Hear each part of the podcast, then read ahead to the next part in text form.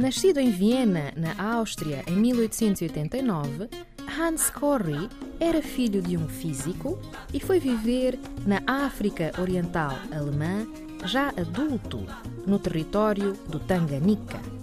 Aí tornou-se agricultor e também um grande estudioso das práticas culturais locais, tendo o domínio da língua Swahili.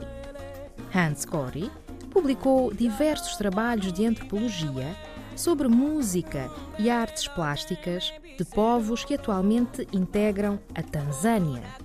Foi galardoado com a Ordem do Império Britânico. Hans Corry faleceu em 1962.